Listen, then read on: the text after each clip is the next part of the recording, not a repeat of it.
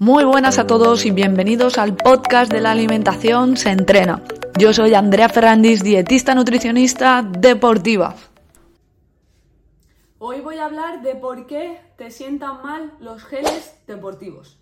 Primero que nada, el consumo de hidratos de carbono o carbohidratos durante el entrenamiento de más de 60 minutos va a ser imprescindible y sobre todo en entrenamientos de larga duración, entrenamientos de más de 90 minutos. La cantidad va a depender sobre todo de la intensidad, eh, de tu tasa de sudoración, de cómo se está entrenando, etc. Sobre todo este tema de carbohidratos intraentrenamiento he hablado en otros vídeos. Te dejo enlace con el, el vídeo donde estuve hablando de carbohidratos, pero hago un pequeño resumen. Primero que nada, en entrenamientos de más de 60 minutos estipulamos que debemos de consumir entre 30 y 60 gramos de hidrato de carbono por hora.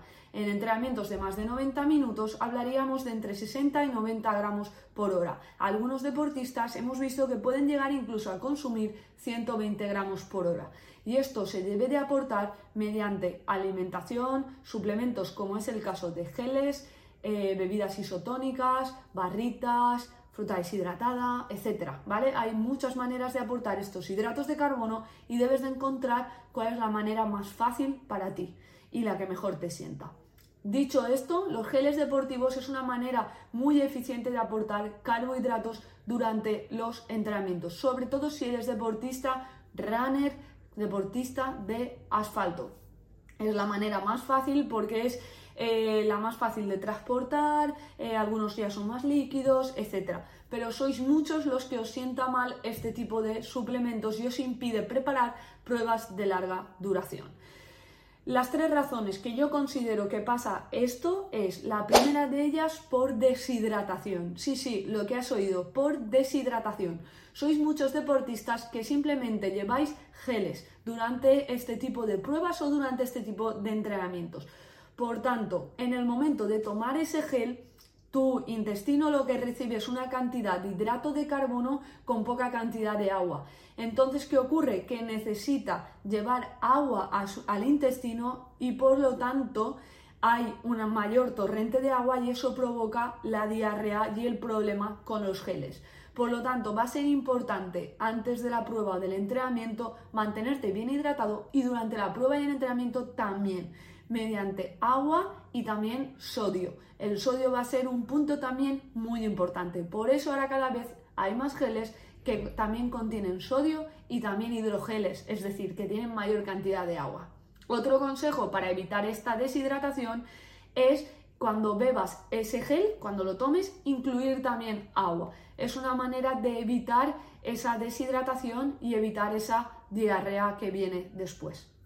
La segunda razón, la segunda razón es porque saturas el transportador de glucosa. Esto tiene una explicación muy fácil. Hay dos vías de absorción de hidrato de carbono, una dependiente de fructosa y otra dependiente de glucosa. La mayoría de geles que hay actualmente en el mercado son dependientes solamente de glucosa. Contienen maltodextrina, dextrosa, jugo de glucosa, etc. Hay un montón de nombres para estipular este tipo de azúcares. ¿Qué ocurre? Que si saturamos ese, eh, esa vía de transporte, transporte de glucosa, en nuestro cuerpo es incapaz de absorberlo. Por lo tanto, pasa al colon y se produce esas molestias gástricas o esa diarrea. Por lo tanto, debemos de intentar encontrar geles que contengan los dos tipos de eh, vías de absorción, de fructosa y de glucosa. ¿Cómo lo encontramos? Leyendo etiquetado nutricional. En la lista de ingredientes debe de contener glucosa, maltodextrina, dextrosa más fructosa. Además, una de las mejores eh, combinaciones es maltodextrina y fructosa. Otra cosa es el ratio. ¿Qué es el ratio? Es la cantidad de hidrato de carbono dependiente de glucosa y dependiente de fructosa que debe de haber. ¿Para qué? Para que no se sature esa vía de absorción. Este es un punto muy importante. La recomendación general es un ratio 2 1, es decir, 2 gramos de glucosa, 1 gramo de fructosa. Esto sobre todo es para personas que no estén acostumbradas a utilizar la fructosa como fuente de energía o como hidrato de carbono. Pero una vez estás más adaptado, el ratio que buscamos los Nutris es un ratio 1-0,8, es decir, un gramo de glucosa, 0,8 gramos de fructosa. Pero para ello tienes que estar acostumbrado. Listado de ingredientes, valor nutricional, esto es importantísimo leerlo para saber qué tipo de geles debes de elegir. Otra de las razones por las cuales te sientan mal los geles es algo tan sencillo como no haberlo utilizado en entrenamientos. Es decir, muchas personas durante el entrenamiento no utilizan geles deportivos y llega a la competición y utiliza los geles que da la misma prueba. Es importantísimo acostumbrar a tu cuerpo a la obtención de energía o la absorción de hidrato de carbono a nivel intestinal. Para ello debes de utilizar durante los entrenamientos los geles deportivos, si no, no tiene ningún sentido. Y nuestro cuerpo es capaz de adaptarse a tus necesidades. Por eso, durante los entrenamientos será vital utilizar los geles que después vayas a utilizar en la competición. Es un punto primordial.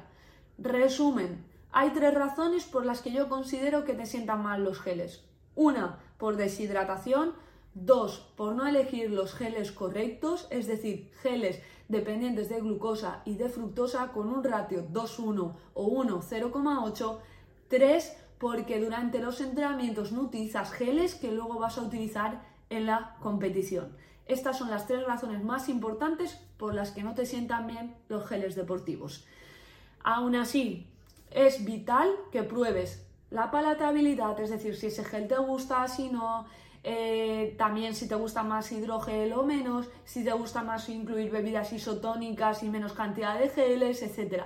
La estructura que vas a aportar de cantidad de hidratos de carbono durante la prueba o la competición tendrás que entrenarla durante los entrenamientos. Por lo tanto, no olvides que la alimentación se entrena. Espero que os haya gustado este vídeo. Cualquier cosa, como siempre, arroba Andrea Ferrandis. Un abrazo a todos.